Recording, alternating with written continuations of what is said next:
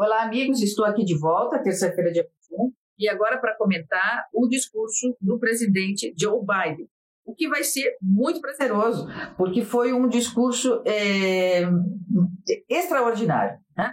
É, eu, nos últimos 20 anos, tenho acompanhado, mais de 20, mas vamos, vamos é, é, pensar em 20. Nos últimos 20 anos, eu tenho acompanhado com muito entusiasmo os discursos na abertura da Assembleia Geral da ONU. É, por quê? Porque é um momento muito importante. Muitas críticas a gente ouve, não só no meio acadêmico, mas também na imprensa, aqui, lá e acolá, no sentido de que a ONU não faz nada, de que a ONU deveria ser fechada e vamos acabar com a ONU. Ora, isso não é verdade. É, a ONU é, a partir da Segunda Guerra Mundial, quando se eh, esboça um novo cenário geopolítico internacional contemporâneo, esse novo cenário, essa nova estrutura que vai segurar esse, esse contexto geopolítico, é a ONU. Vamos lembrar que a ONU é criada em 1945 e a partir de 1945 a ONU vai mudar o cenário internacional com seus órgãos, com seus organismos.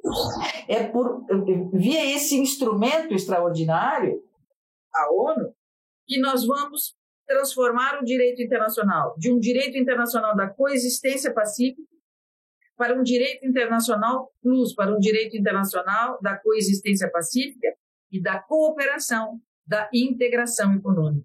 Ou seja, vamos partir para o multilateralismo. Então, a ONU é, foi e é um veículo extraordinário. Tem problema? Sim. Cometeu erro? Sim. Mas é, é, o seu papel na configuração desse cenário que vivemos hoje é fundamentalmente dos seus órgãos e dos seus organismos. Então, a abertura da Assembleia Geral significa que a ONU vai começar o seu ano, né, depois do, do encerramento do, do verão no hemisfério norte. Então, ela vai começar a trabalhar né, para nós e por nós a partir de agora. Então, eu acompanho sempre os discursos, é, quando, é, é, não de todos, mas, enfim, sempre fico muito atenta ao discurso do Brasil, né, do, do, presidente brasileiro, seja ele lá quem for, e também do, é, dos Estados Unidos. Né? Não, não poderia deixar de ser, porque a Assembleia Geral fica, é, é, é, aberta do prédio da ONU, que está em Nova York. Né? É, então, o discurso do presidente é, dos Estados Unidos, seja ele qual for, é sempre muito esperado. Bom, o discurso de Biden, eu diria para os meus estudantes na faculdade, e também todos aqueles mais jovens que estão aqui, estudantes de seja lá que faculdade que for, ou autodidatas, que esse discurso do Biden deve ser guardado, porque foi, sem dúvida, é, a meu ver, sem dúvida, o melhor discurso de um presidente americano nos últimos 20 anos. Ou pelo menos o que ele disse foi o que nós mais gostamos de ouvir. Né? Então, ele, ele falou para nós, ele falou para todos. Né? Ele, ele vai ao encontro, o discurso, além de ser uma aula de direito internacional, uma aula de relações internacionais, uma aula de diplomacia, né? É, ele vai deixar claro que os Estados Unidos não só defendem os direitos humanos, protegem os direitos humanos, como eles, os Estados Unidos, amam o próximo, onde quer que os próximos estejam. Então, foi um discurso coletivo para a coletividade, foi um discurso que olhou para frente. Enquanto eu dizia no vídeo anterior que o discurso do nosso presidente Bolsonaro olhou para trás, veio trazendo coisas de trás, quer dizer, é, o crescimento para trás, é, a legislação ambiental para trás, né, a pandemia para trás, o, o, Biden olhou para frente. Então, é, essa foi, digamos, as duas, é, essa é a grande diferença tá, da lógica dos discursos. Né? Um olhou para trás, com um pé no presente, e outro olhou é, para frente, considerando a história e considerando o momento presente. Então, é, é irretocável no que diz respeito, digamos, tecnicamente, às relações internacionais esse discurso. Bom, ele começa eh, chamando a atenção para o fato de que eles, ele e os Estados Unidos se solidarizam, eh, sem dúvida nenhuma, com os 4 milhões e meio de pessoas que morreram pela Covid-19 mundo afora. Então, isso eh, foi bom ele ter trazido no início, porque trouxe assim uma empatia, trouxe uma solidariedade e não deixou de falar do que deveria falar, todos devem falar da questão da pandemia. Depois, ele, é, ele diz que a pandemia mudou o destino comum dos povos. Que se antes nós não tínhamos presente que o nosso destino é o coletivo, que o nosso destino é comum, a pandemia fez isso por nós. Então, na história, ela tem esse papel. Né? De, no meio de tanta tragédia, tanta tristeza, tantas perdas, nós encontramos aí um objetivo comum, que é o coletivo. E aí ele vai dizer que o futuro e o nosso destino são coletivos, que dificilmente nós vamos superar os problemas todos que enfrentamos agora mundo afora, sobretudo os decorrentes da pandemia, individualmente.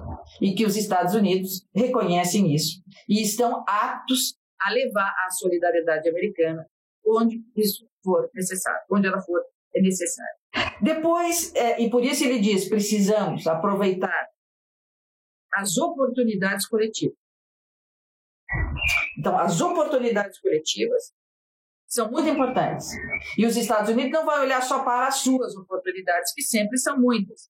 Ele vai também ter em conta, dentre essas, eh, essas, essas é, oportunidades, quais são aquelas coletivas. E nós todos temos que estar de olho para essas coletivas. Depois ele entra nas questões do, é, climáticas, né? onde ele diz que os Estados Unidos, como já voltaram para o Acordo de Paris, não vão descumprir as metas ambientais é, fixadas pela comunidade internacional, que ele está é, muito preocupado com essas questões ambientais, que está na agenda dele principal é, tudo que diz respeito à proteção do meio ambiente, porque as gerações futuras ele reconhece estão comprometidas se nós não nos movimentarmos rapidamente. Depois ele fala do multilateralismo, que isso eu já havia eh, sinalizado, que provavelmente nós encontraríamos um discurso de Joe Biden diferente de Donald Trump, é, mais multilateral, né? que quando é, Trump falava o que é bom para os Estados Unidos, o que é bom para a América primeiro, ele diz o que é bom para a América tem que ser bom, e o que é bom para todos. Né? Não pode ser bom só para a América e não ser bom para todos. O que ele vai falar do multilateralismo que ele está trabalhando incessantemente para fazer voltar, sejam com, as, com seus aliados, aqueles que, ele, que, os Estados Unidos já têm, sejam com outras, é, com outras lideranças que os Estados Unidos é, vão encontrando mundo afora, com outros é, líderes de outros países que não são tão aliados, mas que poderão ser. Ele não deixa de falar da, da ameaça ao terrorismo, e aí, de uma certa forma, reconhece que bom, erros foram cometidos na retirada do Afeganistão, mas de ambas as partes, tanto da parte dos americanos como da parte do Talibã, é, é, e que isso não pode mais acontecer, né? Que eles estão preocupados, inclusive, da maneira como houve a saída, mas que é, o, o, terrorismo continua estando na agenda dos americanos. Contudo, é, os Estados Unidos reconhecem que não vão mais responder é, é, as, aos conflitos, aos desentendimentos com outros países, não vão resolver os problemas eh, do mundo e nem dos Estados Unidos mesmo com o seu poder militar, que existe e é conhecido. Eles vão usar outros poderes antes de recorrerem ao poder militar. E esses outros poderes estão, estarão calcados fundamentalmente no exemplo. O exemplo que os Estados Unidos têm dado. Então, é, ele é, reconhece a questão do terrorismo, mas é, declara para o mundo que é, o, o poder militar não será o primeiro a ser utilizado pelos Estados Unidos na eventualidade de, de, de conflitos e controvérsias, ou até mesmo para enfrentar os terroristas. Ele diz que, é, porque eu já, já, já, já, já referi, ele acredita fundamentalmente no, no diálogo, no consenso, na diplomacia. Ele também é, é, se refere a. Aí ele vai dirigindo o, o, o, o, discurso dele sempre na lógica né, de que o sucesso é, dos Estados Unidos deve vir junto com o sucesso de todos. E aí ele vai concluindo o seu discurso, e aqui eu fiz uma passada muito rápida, né? É, ele vai dizendo uma coisa muito importante, e que é muito diferente do que dizia no discurso o nosso presidente Bolsonaro. Ele diz: os Estados Unidos acreditam que é preciso um mecanismo para assegurar acesso à saúde para todos. É preciso um mecanismo internacional, ou seja, um organismo, uma organização, um programa internacional, é, cuja função seja levar é, a saúde a todos. E para isso ele cita um Conselho Mundial para a Saúde do Mundo. E ele diz: amanhã tem uma reunião para tratar desse Conselho Mundial para a Saúde do Mundo. Claro, amanhã, quarta-feira, porque lá estão todos os chefes de estados, ou quase todos os chefes de estados do mundo. Então, ele acena com algo que é, o, governo brasileiro sempre se debateu, que é, mas não vem aí uma organização internacional nos dizer o que, que nós temos que fazer. Aqui ele está dizendo, é preciso sim uma organização internacional para cuidar da saúde, para que a gente não venha enfrentar a pandemia da, da, da Covid-19, no futuro outra pandemia, é, da maneira como nós enfrentamos, sem estrutura, sem conhecimento, sem um diálogo comum, sem plataformas comuns, sem vacinas que chegassem a todos ao mesmo tempo, medica é, é, medicamentos. Então, é preciso sim um Conselho Mundial para a Saúde do Mundo.